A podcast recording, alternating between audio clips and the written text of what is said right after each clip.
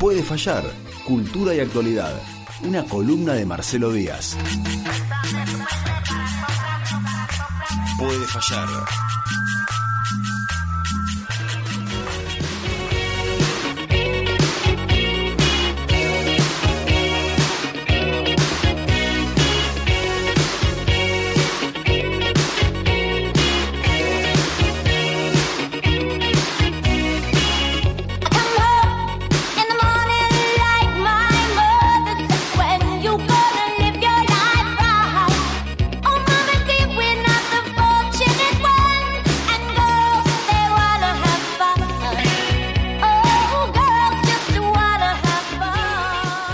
Marcelo Díaz.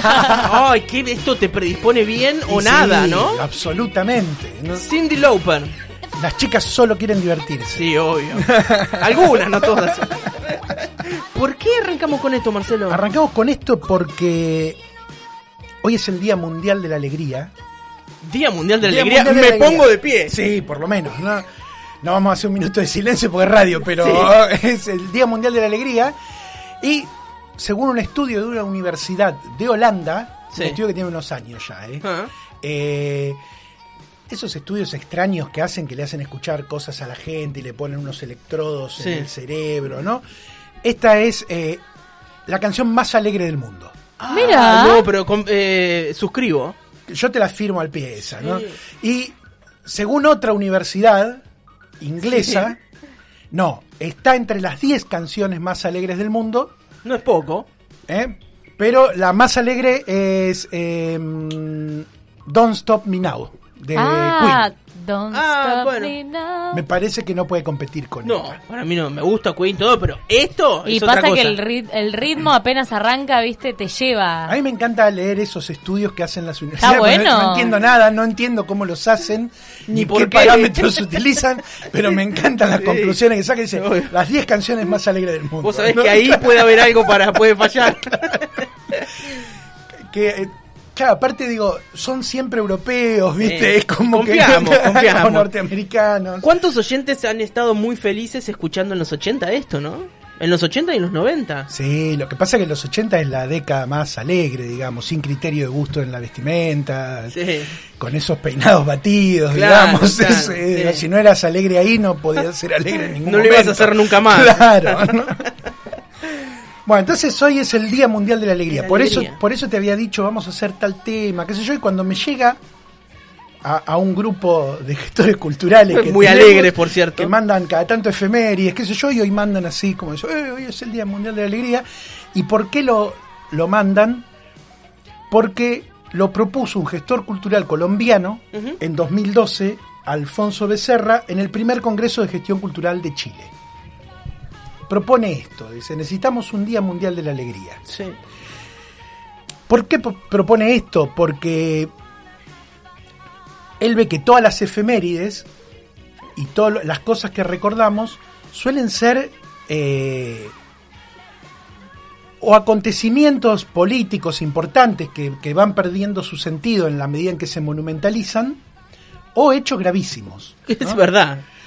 No, entonces vos hoy, vos pones hoy una ef- efemérides que te tire eh, Google, efemérides del 1 de agosto, y te aparece. En el año 2007 se cayó un puente en Minneapolis con todos los autos y no se sabe cuántos muertos hubo, ¿no? Fue además la sublevación del gueto de Varsovia, que después el régimen nazi reprimió y mató a- a todos sus habitantes.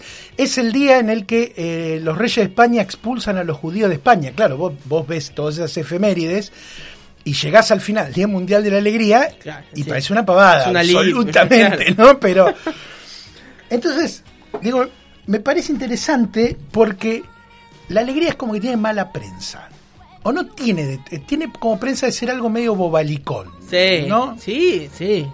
Es naif, es medio. Me gusta la palabra bobalicón. No, y sabes, Sí, ¿sabes sí. Eh, eh, eh, Iba a decir boludez, pero quedaba No, muy fuerte, sí, claro. y para Digo, muchos- Bobalicón, digo, después acabamos de escuchar sangre Sí. de chorizo, no vamos, pero digamos bobalicón. Vamos a ¿no? estar Digo, acorde a la vamos situación. No, eh, comparto. Incluso hay algo de, de la alegría que se festeja. Viste que hay alegrías que son medio una procesión por adentro, pero hay otras alegrías que se exteriorizan y están mal vistas, medio como que "Ah, esto es medio grasa. ¿no? Pero aparte lo terminamos, lo vimos el año pasado con el mundial, Ah, ¿no? bueno, claro. Todo el mundo festejando y bueno, pero el país sigue igual, ¿de qué, de qué nos alegramos, viste? Otra Messi vez- no se sacó una foto con Cristina. Claro, ¿no? Digo, esa cosa como que la- eh, en donde aparece la alegría enseguida aparecen como voces que como de, de- de desacreditarla o como si nos estuvieran tratando de engañar con algo, con, con la alegría o como que si estamos muy alegres no le estamos prestando atención a los problemas importantes que son siempre graves y sufridos y dolorosos, ¿no? Pero a mí me parece que está bueno la propuesta de, de este gestor colombiano, de reivindicar la alegría que tiene como raíces eh, políticas muy fuertes y eso es lo que quería hacer hoy, ¿no? Mirar un poquito... Bien, le vas a dar un, un girito a la alegría. Mirar un poquito eso, ¿no? Digo, empezando por lo que es la, la etimología de alegría, ¿no? La etimología de alegría, alegría viene del, del latín de alaker, que significa algo que tiene movimiento, algo vivaz, eh, rápido, ¿sí? Y viene a la vez de una raíz indoeuropea que es quemar. Quemar, hacer arder, algo que tiene que ver con el fuego, ¿no? O sea, digo, eh, tiene algo que ahí que- que tiene que ver con algo muy vital, ¿no? Y a la vez con algo que puede ser peligroso también, como el fuego o algo por el estilo. Mira, me hiciste acordar, no es la alegría, pero es, ¿viste el, el disco de los Twist, la dicha en movimiento? Sí, bueno, claro, dicha, alegría, es eso. Es ¿no? eso, ¿no? Y bueno, eh, Pipo Chipolati, síganlo en Instagram si tienen ganas, compartió por qué se llama la dicha en movimiento y lo sacó de un manual de toxicomanía de la editorial policial y dice específicamente, habla de la cocaína, dice a la cocaína se la suele llamar también la dicha en movimiento. y, los tweets, bueno, el, el disco dice, eh, revelamos el secreto de por qué se llama la dicha en movimiento. Claro. Me acordé de eso. Tiene que ver con eso. Sí, ¿no? por Con- supuesto. con estar fuera, como fuera de sí, la alegría Sí, te saca sí, de vos de algún modo, Ahí ¿no? está. Momentáneamente. Eh, también tiene una etimología de San Isidoro de Sevilla en su libro de, en su libro de etimologías que no está chequeada, no, no es como la nata, pero que dice que eh, tiene alguna raíz con eh, en común con alas, ¿no? Alas, fuego, algo vivaz, digo, vamos por ahí como algo que que por lo pronto sale de lo común, ¿no? Y de hecho es así, la, la- la alegría es eh, una sensación de, de- de plenitud o de dicha que es momentánea. No vivís alegre, No. en general. Es algo que, incluso es algo que viene como a interrumpir, Sí, Eh, el, el normal funcionamiento de la vida. claro, o cierta Monotonía. cierta monotonía cotidiana o situaciones dolorosas, ¿no? Pero la Sí. alegría es como algo que se enciende las cosas de algún Mm. modo, ¿no? Y hay otra palabra que es eh, que viene del, del provenzal, ¿no? El, el sur de Francia. Cuando surge la poesía trovadoresca en Francia en la Edad Media, hay una palabra que es alegría, que es joy en provenzal, que se, se termina volviendo una palabra concepto, ¿no? Es fundamental para, para esa lírica que es muy, eh, muy vitalista, muy de vivir el momento, muy corporal, ¿no? Y dice, eh, el joy es, se define como una especie de plenitud vital y es como una fiesta del ser. Y yo lo comparaba con nuestra alegría, y nuestra alegría es como más finita la palabra, ¿no? Le falta como ese espesor conceptual. Está en castellano, el castellano no deja de ser la, la lengua que, que nos llega desde España con toda su tradición medieval de- de- del catolicismo inquisitorial, digamos. Entonces la, la alegría nos llega como adelgazada, ¿no? No es la plenitud que por ahí uno encuentra en otras, en otras culturas, el concepto por lo Sí, menos, sí. ¿no? Mirá qué interesante Es Como alegría, digo, no es una fiesta del ser nuestra, la definición que podemos dar de alegría No. nosotros. No, es equivalente al joy provenzal, ¿no? De, de- de los trovadores. Pero e- ese joy está más cerca de lo que es la, la alegría como concepto histórico, ¿no? Pero a la vez yo pensaba esto, ¿no? Digo, vamos a volver a eso, el joy, pero ahora vamos a quedarnos en esto de que ¿por qué tiene mala prensa, ¿no? Pensemos esto, cuando vos decís, querés desacreditar a alguien, ¿qué decís? Es un payaso. Que los payasos se Es ofenden. un boludo alegre. Es un boludo alegre, claro, ¿no? El boludo alegre es el que no entiende nada, que está como en su nube, ¿no? Eh, o el payaso, que Sí, bueno, claro. Si no ofen- tratando de no ofender a los payasos, tengo Sí. un montón de amigos No, payasos. pues, me encanta se ofenden, Güemes. dice, claro. Sí. o Alexis Mondelo, digamos. claro, digamos. claro. Eh, entonces, y, y- y pensaba en esto, nosotros tuvimos en 2015 una revolución de la alegría. Oh. ¿Se acuerdan de eso? Sí, claro, perfectamente. claro, tuvimos una revolución de la alegría. Recuerdo el día que comenzó en las urnas, estábamos al aire acá en la radio, la, la pasamos muy bien. Y para otra columna podría ser cómo pasamos de la revolución de la alegría en tan pocos años a la fuerza del orden, en la misma fuerza política, ¿no? Qué buena pregunta. Porque ahora no hay alegría por ningún lado, al contrario, Nada, son está todas caras penada incluso. Eh, claro. ¿No? Nada, no existe la alegría, ni en los bailecitos, ni nada. Ahora es todo cara de culo y promesa de palo, ¿viste? ¿Qué pasó con la noche mágica? No, en tan poco. Ah, eso, claro. No, en tan pocos años, ¿cómo se dio vuelta eso? Los globos, ¿te acordás que era mucho diseño gráfico, como de colorcitos? No había banderas, había globos y colores. Era alegre verdaderamente. Era la- no pero- dio re- mucho resultado. Pero era el rótulo, era la revolución de la alegría, ¿no? Y digo, yo pe- pe- pensaba, pensaba en esto, digo, ¿de dónde salía eso? ¿De dónde viene eso de la revolución de la alegría? Primero, era como un llamado a la antipolítica. Sí, sí, totalmente. ¿No? Digo, estamos alegres, ¿por qué? Porque no hay conflictos, Claro. le escapamos a esa especie de confrontación permanente que Sí. proponía el kirchnerismo como discurso político, ¿no? Que era una, un- una especie de, de, eh, poner en primer plano el conflicto con un tono épico. Entonces, la, la, el- el- la respuesta del PRO en ese momento es la revolución de la alegría, ¿no? Sin conflictos y todos felices, ¿no? Todos alegres. Acá nos manda Sofi eh, una, una nota el- al grupo de la radio del eh, 1 del 5 del 16, Macri, el título, así, para el Día del Trabajador, Macri, dos puntos. Saquemos una ley que diga que somos todos felices. Claro, era eso, era eso, es la alegría, la felicidad, ¿no? ¿De dónde venía eso? Recordemos que el PRO en 2015 en realidad era una especie de traslado a la política de la lógica empresaria. Sin duda. ¿m? Sí, claro. Las empresas tienen como una gestión en su personal que todos tienen que ser alegres. Incluso cuando te echan de una empresa te lo dicen con una sonrisa y te lo plantean como que es mejor para vos. que Muy Google, echando, ¿no? Eso. Claro, Sí. ¿no? Eh, Que, salís de tu zona de confort, ahora vas por Ahora más. vas a poder hacer lo que querías toda tu vida en vez de estar en esta rutina de trabajo que te estaba consumiendo, ¿no? Digo, es como eh, ese, ese discurso de que tiene que haber amabilidad y alegría es, viene de una lógica de gestión empresaria. Y a la vez la alegría es una eh, es un producto muy vendible, o digamos es el efecto que se busca en la venta del mercado. ¿Sí? Y acá es donde empiezan los problemas. ¿no? Que es que vamos a ir después a una definición de alegría que da Deleuze, que la toma de Baruch Espinosa, pero la alegría es un bien que se puede comerciar, digamos. Todo lo que vos compras tiende a que te produzca alegría. Y el marketing te marca eso. Claro. ¿Querés estar alegre? ¿Querés estar bien? Comprate estas Sí, zapatillas. claro. Tomate este café. Anda a ver la última película de la que hablan todos. Y eso te da alegría. ¿Qué quiere decir eso? Que si la tenés que comprar en el mercado, vos no sos capaz de gestionar tu propia alegría. Está bien, claro. De algún modo hemos sido expropiados de la Sí. alegría, ¿no? Como- Ajá, así como claro. fuimos expropiados de nuestra fuerza de trabajo en el capitalismo, también Sí. de algún modo la alegría pasó a, pasó a ser un bien comercializable. Claro, tenés que ir a comprar. Tenés que ir a comprar para tener alegría de algún modo, ¿no? Mm. Estás, estás mediado por el mercado en, en- en esa alegría. Eso tiene que ver con, volvemos al PRO, que es esa mirada gerencial que tenían eh, marketinera, pero era un, mar- un marketing político que también trasladaba el marketing comercial. ¿no?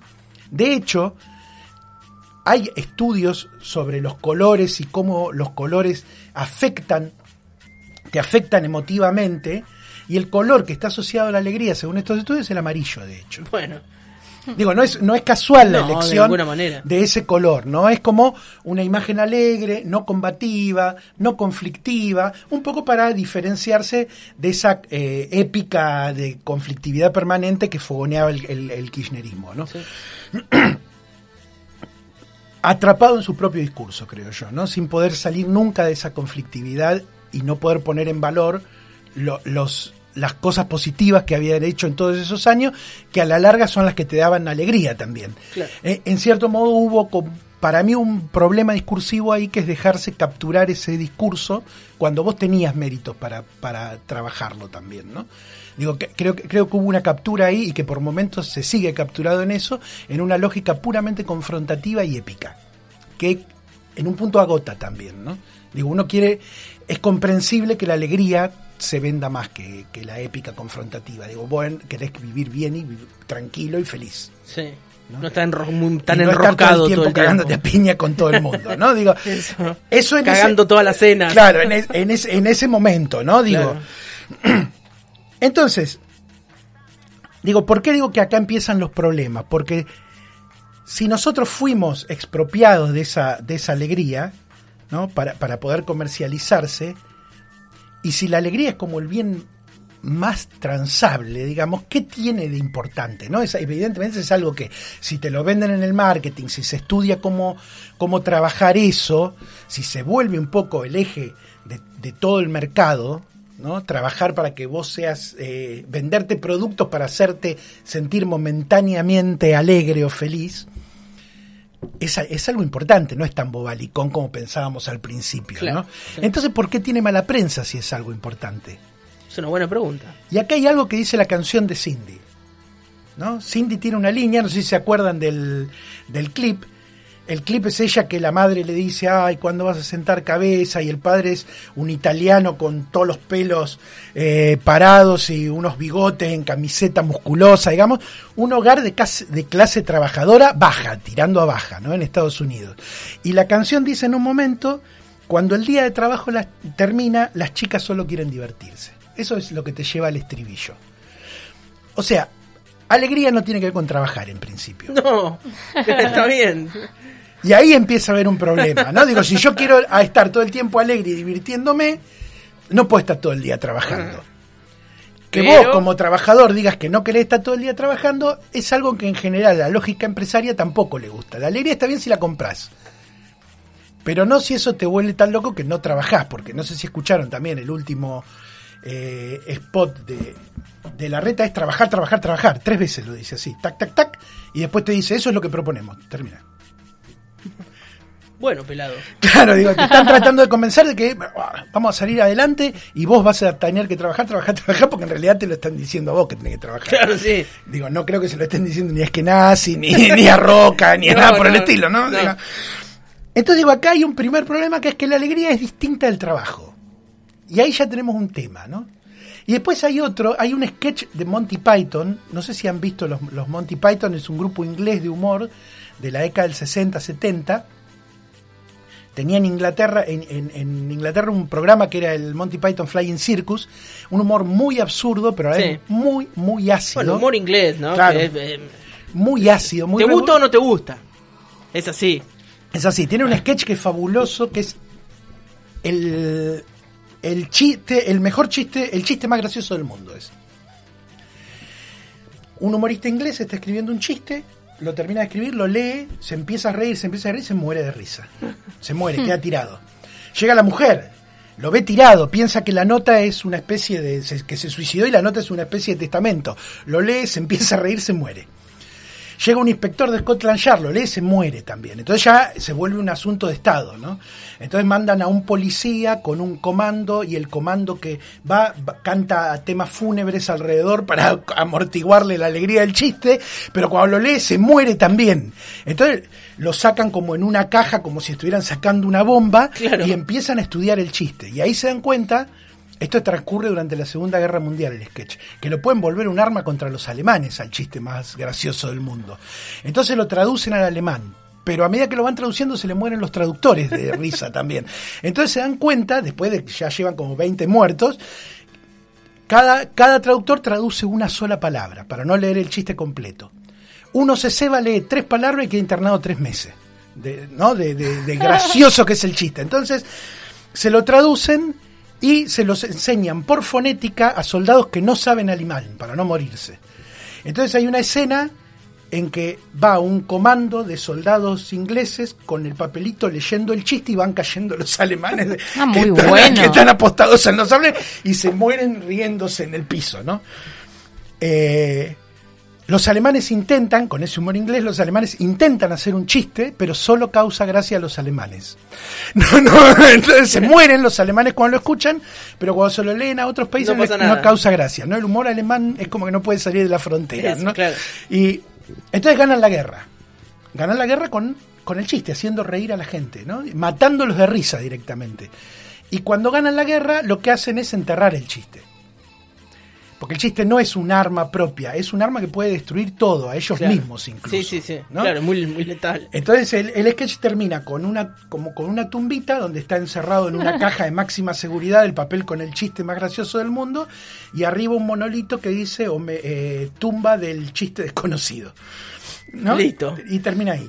Y digo, hay algo que más allá de lo absurdo que es el humor, es que también lo- los Monty Python son muy ácidos y dan en la tecla, es que la alegría es peligrosa, de algún modo. La alegría es un desborde, es algo que te saca, te saca del orden precisamente. Claro. Entonces, políticamente es peligrosa. Y pensaba, volviendo entonces al PRO, ¿qué es lo que hacen esas, esa lógica política?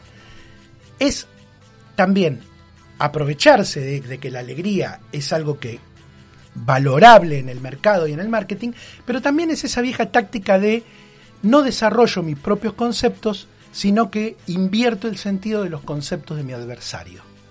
Como por ejemplo que ahora la derecha habla de libertad. Claro, bueno, sí. Sí. Eh, ah, La alegría- La derecha la muy hábil discursivamente Claro, en eso, ¿no? La alegría del pueblo siempre fue una consigna peronista. Claro. Sí. Digo, ¿cómo la convirtieron en un concepto que nos termina pareciendo ovalicón de algún modo? Replicando esto que vos decías, el bailecito, los globos, las sonrisas, que es como una consigna de marketing de, de- de político, tenés que sonreír todo el tiempo, ¿no? Sí. Esa cosa que es que, entonces en el medio de eso, bueno, si te aparece alguien verdaderamente alegre, no puedes diferenciarlo del que está simulando la alegría que el que está alegre en serio, ¿no? Es como que disolvés la alegría en esa superficie en donde todo se vuelve alegre sin que haya motivos para que haya alegría. Digamos, la alegría del pueblo que propugnaba como, como, como objetivo el peronismo era generar las condiciones para que el pueblo sea alegre. Acá es, bueno, hagamos de cotillón de la alegría. Ah, bueno, claro, el cotillón, claro. No, digo, es el es el Una reemplazo. alegría vacía. Claro, que es como una especie de esa política de superficie en donde todo se simula de algún modo, ¿no? Eh, pero de algún modo es también quedarte con tus banderas. Te están dejando sin Sí, bandera, ¿no? claro. Cuando- Bueno, eh, lo de- recuerdo que lo decía Virginia cuando estaba en el programa, cuando estaba eh, discutiéndose la ley de- del aborto y de cómo los eh, pañuelos eh, celestes, antiderechos, se arrogaban ser pro vida, de estar a favor de la vida y cómo discursivamente te habían ganado la batalla. te la ganan, claro, totalmente. Porque yo, pañuelo verde, estoy a favor de la muerte. De la muerte, claro. Y porque sos celeste, sos pro vida, estás a favor. Y, y ahí había una encerrona difícil de salir, ¿no? Y en eso hay mucha habilidad, ¿no? Sí, En- en- en- totalmente. en mi ley esto con la libertad, la libertad, la libertad, la cosa. Y te ganó, esa te la ganó. Claro, pero pensemos que Jaureche, ¿sí? Había dicho, ¿no? Dice, cito, textual, nada grande se puede hacer sin alegría. Nos quieren tristes para que nos sintamos vencidos. Los pueblos tristes no vencen ni en el laboratorio ni en las disputas económicas. Claro. Sí, digo, la alegría y la alegría del pueblo es una consigna del peronismo, ¿no? Invertida en esta revolución de la alegría, de algún ¿Cu- modo, eh, ¿no? ¿Cuándo fue? ¿Para el último 25 de mayo? Sí. Eh, que surgía esta pregunta, ¿qué festejan? ¿Viste? Veías a la gente en la Plaza de. Mayo, ¿qué festejan? ¿Qué festejan? Eh, no hay nada que festejar, no hay nada para celebrar. Y me acuerdo que le preguntaban a Dolina esto, y Dolina decía, bueno, festejamos estar juntos, encontrarnos. A veces la, la celebración o el festejo no tiene mucho argumento. Es celebramos el momento de estar juntos, de sentirnos vivos, qué sé yo. Totalmente, pero vos fijate. Pero cómo que- molesta las Vos fijate que los que decían que festejan son los que hace unos años eran la revolución de la De la alegría. alegría. Festejaban. Digo, ¿cómo, ¿Cómo se invirtió el discurso? Es Sí. interesante para trabajarlo en algún momento, ¿no? Cómo la derecha pasó de, de hacer esta especie de gerenciamiento feliz de la sociedad eh, a querer cagarnos a palo a todos si no estamos en orden. ¿no? que es mundial ese proceso, no, está, no es solo en No es un invento nuestro. Pero digo, de pronto toda esa amabilidad y, y felicidad del marketing se transformó en una especie de neofascismo. Sí. ¿no? que tenía ya el germen ahí en el momento alegre, pero que no estaba explicitado. Ahora directamente es explícito. No hay... Listo. No hay duda. Digo, ves los spots en los que Bullrich dice no se puede hacer por el diálogo esto. Te lo está diciendo en la publicidad política. ¿No? Sí, no, no hay segundas lecturas no, ahí, podemos ¿no? dia- no podemos dialogar. Es decir, no vamos a dialogar, ¿viste? O haces lo que decimos o palo, ¿no? Como decíamos el otro día. Sí, la Sí. fuerza del orden no tiene mucha alegría no, tiene- de por medio. claro, no hay mucha ambigüedad, no hay, digamos, ni, y ni alegría. Pero digo, entonces a donde vamos llevando es que la alegría tiene un componente político fuerte, que lo está planteando Jaureche, lo, está, lo planteaban los Monty Python, Monty Python y lo planteaba Cindy en la canción también, de algún modo, ¿no? Claro. Lo planteaba con más alegría que Jaureche por ahí, ¿no? No te imaginaba, pero yo lo veía. yo lo veía Jaureche. Jaureche atrás de Cindy, de todos modos, no, no, no. Pero ahí volvemos al, al joy, joyé, de, de- porque tiene los dos géneros la palabra además, en, en- en provenzal, que es esta fiesta del ser, esta plenitud vital, ¿no? Y ver el concepto de alegría que desarrolla Spinoza, que después toma Deleuze, Spinoza, Baruch Spinoza, un filósofo del siglo XVII, o sea, estamos hablando de cuatro siglos atrás respecto de esta frase de Jaureche, pero que tiene que ver con esto, ¿no? Dice, eh, Spinoza habla de las pasiones tristes. Y las pasiones tristes están relacionadas con el poder.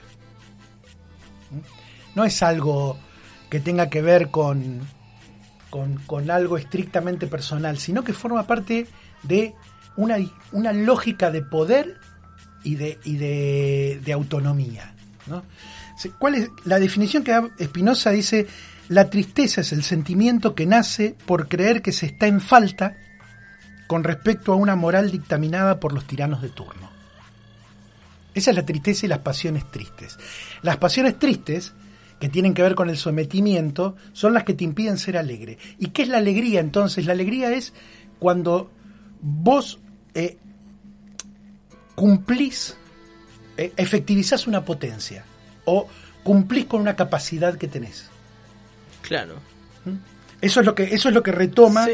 y dice, dice Deleuze. Dice, alegría es todo aquello que consiste en satisfacer una capacidad. Y la tristeza es cuando viene el sometimiento del poder y te dice, no, no podés. Claro. No podés hacer esto, no podés hacer lo otro, Y no sos capaz de esto. Pensarse ¿no? en falta, ¿no? Ahí. Y la culpa, el Eso, desarrollo la de la culpa, claro. ¿no? Digo, eh, pensemos que Spinoza es el primero que dice que todos los hombres son iguales, en un momento en el que eh, tenés la nobleza, tenés los reyes, digamos, no existía eh, de- desarrollada esa idea de que los hombres son iguales, no importa en qué situación social se encuentran, ¿no? Y dice Deleuze, en una entrevista que le hacen, dice, pasiones tristes es hay pasiones tristes cuando me veo separado de una capacidad de lo que yo me creía capaz. Ah, pude haber hecho esto, pero las circunstancias me lo impidieron, o estaba prohibido, etc. Eso es la tristeza. Uno podría decir, toda tristeza es el efecto de dominación de un poder sobre mí, que me impide cumplir con mis capacidades, desarrollar mi potencial de algún modo, ¿no? Entonces la alegría es es profundamente política. Es Claro. profundamente política. Es la alegría es lo que cada ser humano puede hacer. La- e- entonces, e- em- es difícil de plasmar políticamente, porque vos no podés dictaminar, no puedes hacer una ley para que la gente sea alegre. No, eso que decía Macri, Eso ¿no? que decía Macri no se No te puede pueden hacer. obligar a ser alegre. ¿Vos claro. qué podés hacer? Por. Podés generar las condiciones sociales para que la gente desarrolle sus capacidades, para que el pueblo se... Y entonces al desarrollar esas capacidades es que sobreviene la alegría. Pero en el fondo es qué tipo de vida queremos vivir lo que se está discutiendo. Claro. Entre la alegría y las pasiones tristes. De ahí que eh, Jaureche está de algún modo como remixeando a Spinoza cuando dice nada grande se puede hacer sin alegría. No hay potencia ni política ni de vida sin alegría. Claro.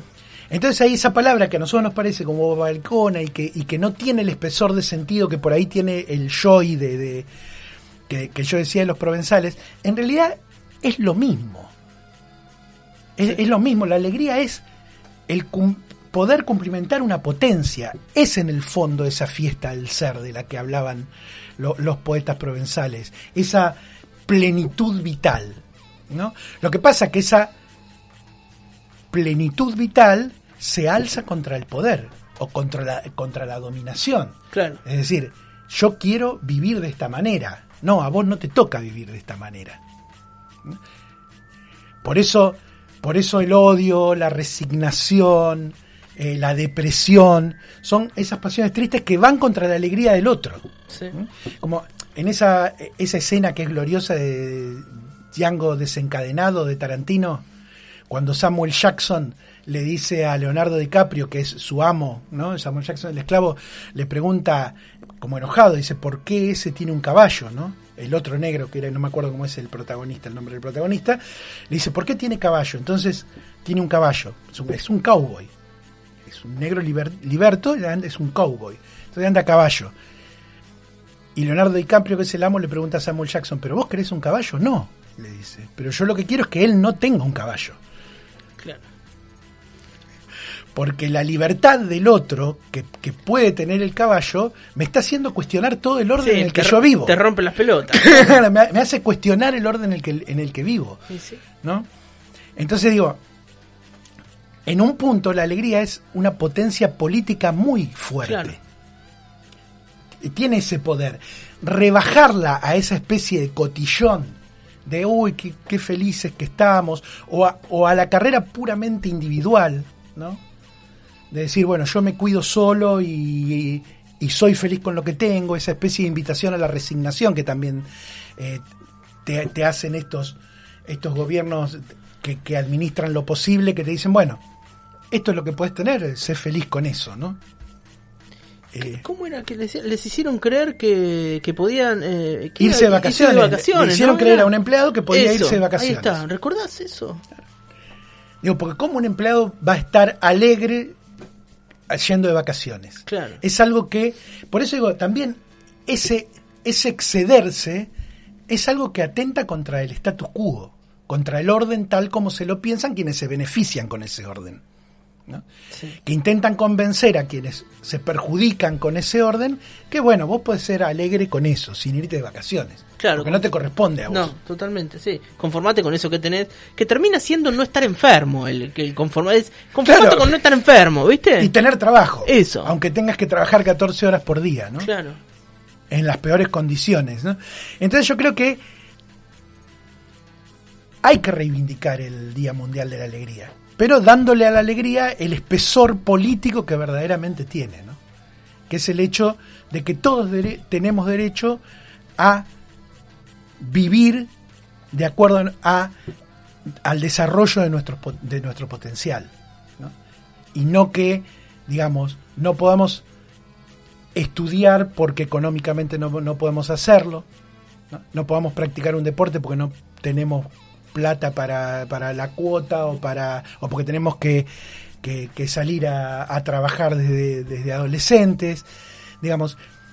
Por eso digo, la alegría, vos no podés darle la alegría al pueblo, pero podés generar políticamente las condiciones para que esa alegría exista. Y no me parece que haya otro objetivo político más que ese. En definitiva. Es impresionante, Marcelo. Feliz Día de la Alegría. Feliz día de la alegría y a todos los oyentes también. Está bueno para la próxima columna u otras columnas esto del análisis de los discursos políticos, ¿eh? Me encantó. A mí me inter- hoy cuando estaba armando esto digo, Porque Eh, si caí. no lo analizamos, claro, no Caí lo vemos, digo, ¿viste?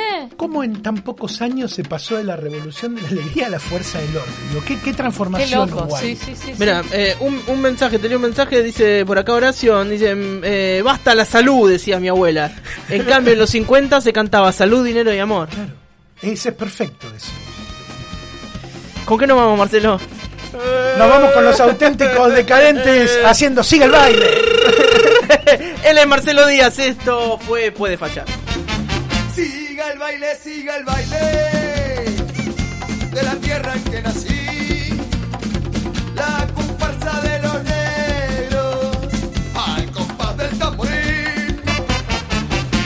Siga el baile, siga el baile, con ardiente frenesí.